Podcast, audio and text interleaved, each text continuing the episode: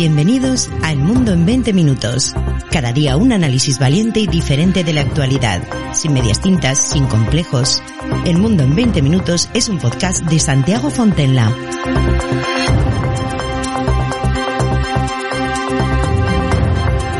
Saludos, bienvenidos a este El Mundo en 20 Minutos. Para sentirse orgulloso de pertenecer a una nación, debes sentir el calor del resto de ciudadanos, su compañía y su solidaridad. Solo así, ese instinto de pertenencia a algo más grande es efectivo, real y duradero en el tiempo. Los ciudadanos de La Palma hoy tienen que sentirse muy lejos de España si toman como referencia las ayudas del gobierno de Pedro Sánchez, unas ayudas mínimas para aquellos que lo han perdido todo y que ahora ven cómo se les quiere meter en contenedores que sustituyan a sus hogares. Sánchez es una fábrica de separatistas. Nosotros debemos exigir que la solidaridad llegue a La Palma a raudales, que nadie quede atrás. Si en algo merece la pena gastar dinero, no es en enviar armas a Ucrania o mantener menas sin control, sino en facilitar que nuestros compatriotas regresen a la normalidad lo antes posible. Hoy hablamos de La Palma y de Canarias con la periodista de investigación del cierre digital, María Montero.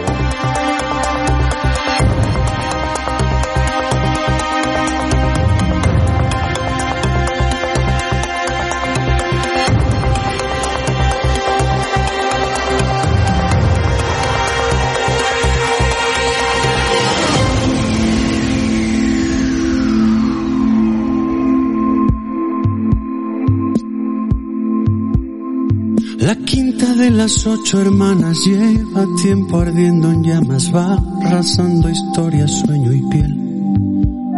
Su lengua descarnada, caliente como la lava, busca el mar y la esperanza se ahoga en él. Dime la verdad, ah, ¿cuándo acabará? Ah, es cuestión de tiempo, simplemente el viento. Pues nos vamos hasta Canarias, ahí tenemos a María Montero. María, ¿qué tal? Bienvenida.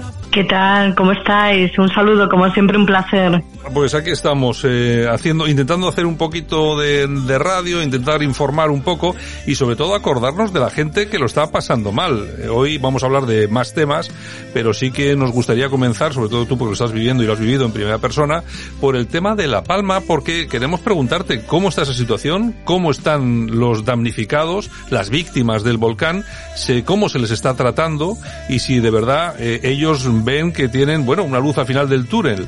Pues mira, efectivamente, eh, hace escasos días, 19 de septiembre, para ser exacto, se conmemoraba ese primer aniversario desde la erupción del volcán de Cumbre Vieja. Y fíjate que ha pasado un año, ¿no? Podemos decir ya, y cómo pasa el tiempo, y sin embargo hay muchísimos ciudadanos que lo han perdido todo, que no han recuperado absolutamente nada. Algunos ni siquiera han podido entrar en sus viviendas todavía, porque esta lava volcánica lo que ha dejado a su paso es eh, todavía hay algunas zonas donde la tierra está caliente, por lo tanto hay personas que no, no pueden acceder a su vivienda o a sus terrenos, en concreto la zona de Portonaos, ¿no? De hecho, sigue habiendo una vigilancia volcánica por parte del INVOLCAN, que es el Instituto Volcanológico de Canarias, y por parte incluso de efectivos de los cuerpos de seguridad, tanto de la Guardia Civil como de la policía. Por otra parte, eh, tengo testimonios de gente que no ha cobrado absolutamente nada y unas imágenes que, bueno, se han viralizado en los últimos días, ¿no? Un, un vídeo que, que, se ha distribuido ¿no? a través de WhatsApp de, de, que hay personas que viven en auténticos barracones, ¿no? Entonces todas esas promesas que se hicieron de nuevas casas, de nuevas oportunidades, gente que no va a recuperar nunca más lo que tenía porque ha quedado literalmente sepultado por la lava del volcán, estas personas, eh, ya te digo, o están en estos barracones o están esperando una casa, una ayuda que nunca llega. Y por otra parte, eh, en algún momento lo apuntamos ya contigo, y, y, lo volvemos a, a, poner sobre la mesa, que estamos investigando lo, lo, que podríamos llamar algún tipo de pelotazo urbanístico. ¿Por qué digo esta expresión? Pues porque ahora hay que reconstruir La Palma, Santiago, entonces hay que hacer carreteras nuevas, hay que hacer casas nuevas. Y entonces, bueno, pues lo que nosotros estamos observando es que se cumpla la ley, la transparencia, los concursos que haya, que esto no se convierta en adjudicaciones eh, sospechosas entre empresas amigas o aliadas para que realmente La Palma se convierta en un pelotazo urbanístico, ¿no?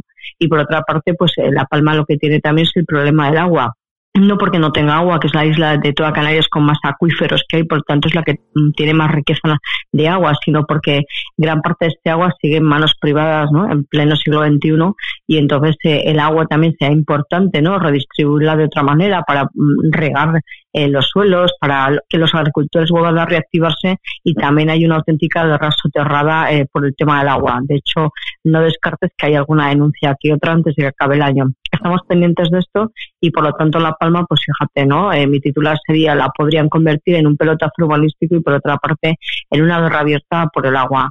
En relación a las ayudas de Pedro Sánchez es una auténtica vergüenza. Eh, de hecho, nosotros destapamos, ¿no? Como cuando estuvo Pedro Sánchez de vacaciones en el Palacio de la Mareta Lanzarote, aparte que utilizó ocho veces el Falcon en 17 días y algunos vuelos parece ser que en vacío, pero como es un secreto de Estado, no sabremos si esos vuelos los ha usado para amigos o iban en vacío, pero fíjate que usó el Falcon para ir de Lanzarote a La Palma, que son 30 minutos de avión y que perfectamente podía usar un helicóptero de la Guardia Civil o del Gobierno de Canarias o cojas un vuelo regular de los que tenemos entre islas. Eso ya lo dice todo, ¿no? El, el, Falcón Pedro Sánchez y La Palma es una imagen que no olvidaremos nunca y simplemente fue pues de postureo, como decimos en Canarias, a pasearse por allí y sin embargo ese reguero de millones de euros que prometió desde el principio, nosotros tenemos constancia de que eso nunca ha llegado a la población. Por tanto, son anuncios de millones de euros que sinceramente si me preguntaras dónde están, lo desconozco absolutamente y estaría bien ¿no? que alguien se preocupara en pedir algún tipo de transparencia, por ley de transparencia o alguna auditoría, porque no sabemos cómo se han manejado esas ingentes cantidades de millones que prometió Pedro Sánchez y que, como te digo, la población está cansada, harta y a la espera de ayudas que no han llegado todavía un año después. Bueno, tenemos que pedir excusas a las personas que nos están escuchando si notan algún ruido extraño, porque la verdad es que tenemos hoy algunos problemas. Bueno, eh, hemos visto ese vídeo famoso, María, de los barracones, que son prácticamente eran contenedores de, de, estos de barco, y eso contrasta mucho, sobre todo, cómo se trató a los inmigrantes y a los menas y cómo se les sigue tratando, porque creo que todavía siguen en centros y también siguen en hoteles, ¿no? Sí, efectivamente así es. De hecho, a pesar del temporal que hemos sufrido recientemente en las Islas Canarias de, de lluvia y ahora tenemos calima las paqueras siguen llegando todos los días a las diferentes islas y, por supuesto, siguen llegando menas. Eh, de hecho, eh, en Canarias podría quedar todavía unos 3.000 menas. Eh, siguen enviando ¿no? migrantes ilegales a la península porque yo estoy coincidiendo con ellos en los aviones, grupitos de, jóvenes, te aseguro que nada desnutridos, sino con una compresión incluso, como hemos apuntado alguna vez, hasta militar o por lo menos con una formación física en forma, bien vestidos y van directamente a la península, es decir, este trasiego de inmigrantes se sigue gestando. Efectivamente, esta cantidad también eh, ingente, voy a decir, de millones de euros destinados a la inmigración ilegal sigue produciendo en las Islas Canarias. Y fíjate que también recientemente, ¿no? En estas últimas horas hemos publicado en el cierre digital otra exclusiva y era que eh, Pedro Sánchez, uy, perdón, eh, el presidente de Canarias, hablando de aviones, eh, el presidente Sanjal Víctor Torres, del Partido Socialista también, ha vendido que un nuevo avión medicalizado se va a usar en, entre las islas, en el archipiélago, ¿no? Para trasladar pacientes con, motivo de urgencia.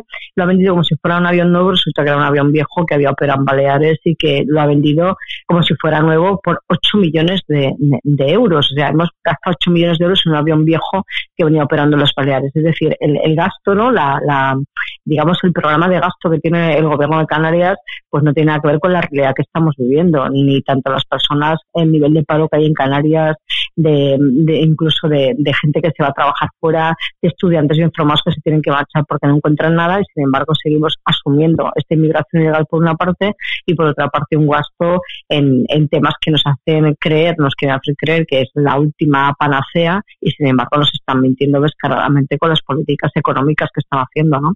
Pendientes estamos también, esperemos que sea antes de que acabe el año, de la comparecencia que ha pedido el senador Emilio Argueso y Ruth estos dos senadores del Grupo Mixto en el Senado, han pedido la comparecencia la consejera, que en este caso es de Podemos, de Derechos Sociales, del Gobierno de Canarias, que es la que tiene la tutela de los MENAS, para que den explicaciones de por qué en plena época de la pandemia eh, gestionaron 13 millones de euros para precisamente alojar a menas en hoteles y todo ese reguero de millones que fueron destinados a, ONGs, que incluso algunas se encuentran judicializadas precisamente por la mala praxis que han tenido estas ONGs y que además no rinden cuentas. Es decir, también habría que auditar esos fondos millonarios para estas ONGs que operan en Canarias, realmente cómo los utilizaron. Pero vamos, La inmigración sigue campando a sus anchas, nadie para este tema. Es un tema politizado donde Pedro Sánchez, aquí sí que lo digo, abiertamente ha ganado, eh, perdón, ha perdido la guerra con, con el gobierno de Marruecos y, y, lo que ha ganado aquí pues es desafección a esa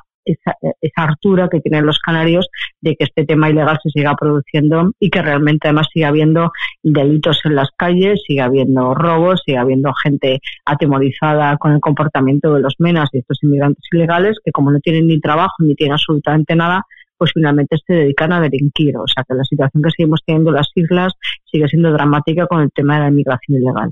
Bueno, y todavía sigue colgando ese, esa, ese notición que descubrías tú hace unos meses sobre el tema del gasto en PCRs, etcétera, etcétera. ¿Cómo está ese tema? Pues mira, la última hora y además eh, eso, como recién sacado al horno la noticia, es que precisamente que, bueno, yo, presidente de un gobierno que vayan a comparecer por un tema de corrupción, no, muchas fotos en España no tenemos, pero aquí la vamos a tener porque el presidente del gobierno de Canarias también, Ángel Víctor Torres, que lo cité antes, tiene que comparecer en calidad de testigo en el caso PCR Canarias que destapamos en el cierre digital y es porque una de las eh, denuncias que se hicieron sobre un contrato muy concreto, que es una cuantía de 4 millones de euros licitado a dedo a una empresa de coches de alta gama, eh, pues resulta que hay una investigación abierta, está imputado el director del Servicio Canario de Salud, está imputada la que era directora de Recursos Económicos del Servicio Canario de Salud y está imputado el dueño de esta empresa de coches por estafa agravada y blanqueo de capitales porque este señor recibió cuatro millones a dedo por unas mascarillas que nunca llegaron.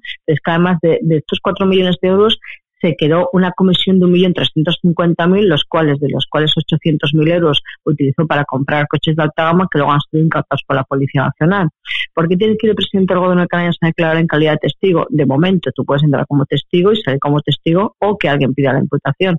Porque nosotros hace meses destapamos una foto espectacular donde Ángel Víctor Torres estaba en una comida, en una marisquería, para ser exactos, pues con dos personas cercanas a esta empresa investigada que se llama RR7 United, con el propio cuñado del investigado Raico Rubén González, el que está imputado por estafa agravada y blanqueo de capitales, y con su propio asesor fiscal de esta empresa RR7, es decir, que hacía un presente de gobierno en una fecha muy crítica, en julio del 2021, que es justo cuando el director del Servicio Canario de Salud, también por eso está imputado, le da una segunda oportunidad para que por 4 millones de euros, el mismo precio que le habían puesto el año anterior, volvía a traer otras mascarillas ya diferentes, es decir, con un contrato caducado se lo volvían a reactivar de una manera irregular. Entonces, el presidente de Canarias tiene que comparecer, le van a hacer una serie de preguntas sobre esa, sobre esa adjudicación en concreto y también lo importante es esa imagen, esa foto que hemos destapado, donde tiene que aclarar que haciendo una comida en julio del 2021 con personas cercanas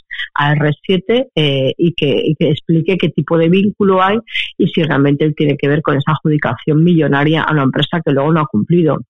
¿Por qué también eh, tiene que declarar? Porque em, como se creó un comité de expertos cuando empezó el, la pandemia del COVID-19 en marzo del 2020 y él es el presidente del comité de expertos y ahí con eh, daban a dedo este tipo de contratos millonarios junto con otros consejeros del gobierno, incluso médicos que estaban sentados en esa mesa, pues tiene que responder por una serie de cuestiones, por esta foto, por esta adjudicación desde el comité de expertos a dedo y además también estamos contando en estas horas, fíjate, un comité de expertos que decide adjudicaciones millonarias resulta que no se constituyó como un órgano colegiado y no levantaba actas de todas estas reuniones. Entonces imagínate que despropósito que repartían millones de euros sin ser un órgano colegiado y por lo tanto no, no tenemos ninguna constancia de las actas que se levantaron esas reuniones y que realmente qué es lo que se decidió, cómo, quién, dónde y cuándo, que es lo que efectivamente era el juzgado trata de averiguar y es lo que también tendrá que responder el presidente del gobierno. ¿Qué ha pasado con esto? Se ha levantado una polvareda en el Partido Socialista porque la imagen de un presidente compareciendo en un caso de corrupción, eso no, no lo quiere ningún partido y además eh, a unos meses ya las elecciones. Por tanto, el PSOE ahora mismo tiene un terremoto aquí en Canarias, pero también salpica a nivel nacional porque también antes de que acabe el año el presidente del Gobierno de Canarias tendrá que acudir al Senado. Esa comparecencia ya está aprobada junto con el consejero de Sanidad y el director del Servicio Canario de Salud, imputado ya precisamente para dar cuenta de los contratos millonarios que dieron a dedo durante la pandemia. Entonces tenemos dos fotos de un presidente socialista ahora mismo con un terremoto encima terremoto político. Uno es su entrada en el juzgado y otra es su entrada en el Senado, en los dos casos para responder sobre el mismo caso. adjudicaciones millonarias a dedo a empresas que ni siquiera eran del sector sanitario. Bueno, eh, vamos a ver, nosotros siempre hemos dicho que todo lo que ha ocurrido durante la pandemia en cuanto a adjudicación de materiales médicos, etcétera, etcétera, iba a tener consecuencias. Bueno, va a tener consecuencias, las está teniendo ya, en este caso también gracias a ti en concreto, que has sido la que ha destapado todo este asunto, y es un tema gravísimo. Ya veremos a ver cómo evoluciona. En todo caso, eh, hay otro tema que también es muy importante y que también preocupa mucho en Canarias y también, eh, también aquí en la península. Siempre hablamos de Ceuta y de Melilla, pero eh, con Marruecos me refiero, pero lo cierto es que em, también eh, tiene por lo menos eh, su vista puesta en Canarias el, el sultán de Marruecos, ¿no?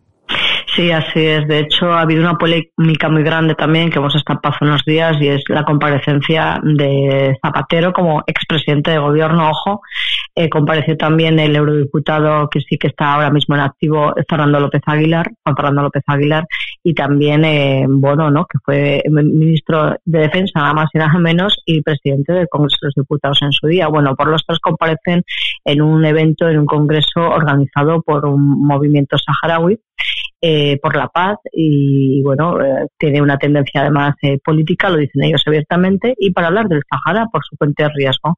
Esto levantó una oleada de críticas tremenda por la financiación de ese evento, si estaban detrás los servicios de inteligencia de Marruecos azuzando para que cada vez se meta más en la sociedad española esa presunta autonomía respaldada por Marruecos que quieren crear, saltándose ese referéndum pendiente hace 40 años propuesto por la ONU para votar la autodeterminación del Sahara, ver qué queda realmente esta historia.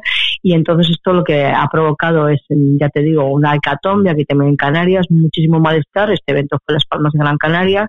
En su día contamos a través del presidente de la comunidad saharaui de Las Palmas que había muchísima gente, unos 200 visados, saliendo de prisa y corriendo a marroquíes para que llegara a este evento. Había agentes de servicio de inteligencia desplegados por Las Palmas de Gran Canaria y este escándalo ha provocado que también nuevamente los senadores eh, Emilio Argueso y Ruiz Coñi hayan eh, ya puesto, interpuesto una eh, solicitud de comparecencia de Zapatero, Bono y López Aguilar en este caso en el Senado para que aclaren, y yo creo que está muy bien interpuesta esta solicitud para que aclaren si actúan en nombre del Partido Socialista, en nombre del Gobierno de España, en nombre de quién y realmente qué intenciones tienen de cara al Sahara y también que aclaren qué ha pasado con los servicios de inteligencia de Marruecos y si hay algún pacto oculto con Marruecos incluso que el propio Pedro Sánchez tenga que dar cuenta al resto de los parlamentarios. Entonces esto también supone un auténtico escándalo porque un expresidente de un gobierno interviniendo en un tema del Sáhara totalmente partidista, que, quieren esta autonomía sin contar con el resto de saharauis que opinan completamente diferente y que quieren que se celebre ese referéndum propuesto por la ONU, pues esto ha levantado más ampollas y lo que ha traído es más tensión y más fricción a un tema que está caliente. Efectivamente, nosotros siempre estamos en el punto de, mira de Marruecos y además es que Marruecos está clarísimo, se anexaría las Islas Canarias como suyas y pudieran mañana mismo. O sea, mucha gente piensa que en cualquier Claro, en cualquier momento, esto es una imagen que pensamos y yo también, ¿eh? los canarios, que en cualquier momento un día nos levantamos y vemos un, eh, un em, eh, barco militar marroquí en nuestras costas invadiéndonos, pero eso lo tenemos clarísimo. Entonces, bueno, esperemos que esa imagen no tengamos que vivir nunca, pero que nosotros vivimos con esa intranquilidad, que cualquier día puede pasar algo, dada la inutilidad de este gobierno, precisamente de España, en la gestión con Marruecos. Ahora, ¿qué denuncia el presidente de esta comunidad saharaui de Las Palmas? Prebendas, chiringuitos concedidos por parte del rey de Marruecos a cargos socialistas. Entonces, esto también se ha puesto sobre la mesa. Nos gustaría acceder exactamente qué prebendas son. Te aseguro que tengo a mis fuentes de información pendientes de que me filtre en cualquier tipo de empresa prebenda que algún socialista haya podido adquirir vendiendo las Canarias al rey de Marruecos y en eso estamos, en, como siempre, eh, inmersos en la investigación, pero es algo que me gustaría destapar cuanto antes, pero ya te digo, estos cargos socialistas o cargos socialistas de instituciones públicas españolas no nos representan, no tienen una representatividad y no tienen voz y voto con el Sahara, ni con Canarias, ni con España, ni con Marruecos. Sin embargo, fíjate las licencias que se toman y el malestar que han creado innecesario. Así que esperemos también que el Senado apruebe estas comparecencias y ahí estaremos nuevamente contando qué van a decir ahora, porque como se suele decir literalmente, Santiago, los hemos pillado con el carrito de los helados en un evento en el que no tenían que haber estado sinceramente. Siempre, siempre están enredando, siempre están en todo, en todo lo malo. Bueno, vamos a ver si sabemos algo más en relación a esto. Además, yo creo que nos vais a mantener también vosotros informados a través de vuestro digital. Y bueno, nada, ya agradecerte que hayas estado con nosotros, agradecerte que nos hayas contado todas estas cosas sobre Canarias y vinculaciones que hay en otros lugares, pero que también nos afecta muchísimo. Lo del, lo del barco marroquí, yo también estoy de acuerdo contigo. Cualquier día nos encontramos con tres o cuatro barcos por ahí danzando, pero bueno, esperemos que alguien llegue y que tome, y que tome medidas, aunque si sigue este presidente de gobierno, la verdad es que va a estar complicado. En fin, María Montero, periodista de investigación del cierre digital, como siempre, un abrazo muy fuerte y muchas gracias por estar con nosotros. Muchas gracias, un placer como siempre. Saludos, abrazos desde Canarias. Buen día. Estás escuchando el análisis de actualidad en el mundo en 20 minutos con Santiago Fontenla. Bueno, pues hoy nuestro tiempo dedicado a Canarias, a La Palma, con todos esos problemas que siguen y continúan, con todos los damnificados del volcán y también en Canarias con todos los problemas que están teniendo con esa inmigración ilegal y sobre todo las comparativas que son realmente odiosas. Estamos viendo a damnificados del volcán de La Palma que los están queriendo meter en contenedores de barco y estamos viendo cómo hay cientos todavía de inmigrantes que viven en hoteles de cinco estrellas. Lógicamente, eso no puede ser y eso no beneficia, no es a nadie, sino a nosotros como país, como nación, tener a nuestros compatriotas de esta forma y tan maltratados. En fin, continuamos aquí en El Mundo en 20 minutos. Regresamos mañana. Chao, muchas gracias.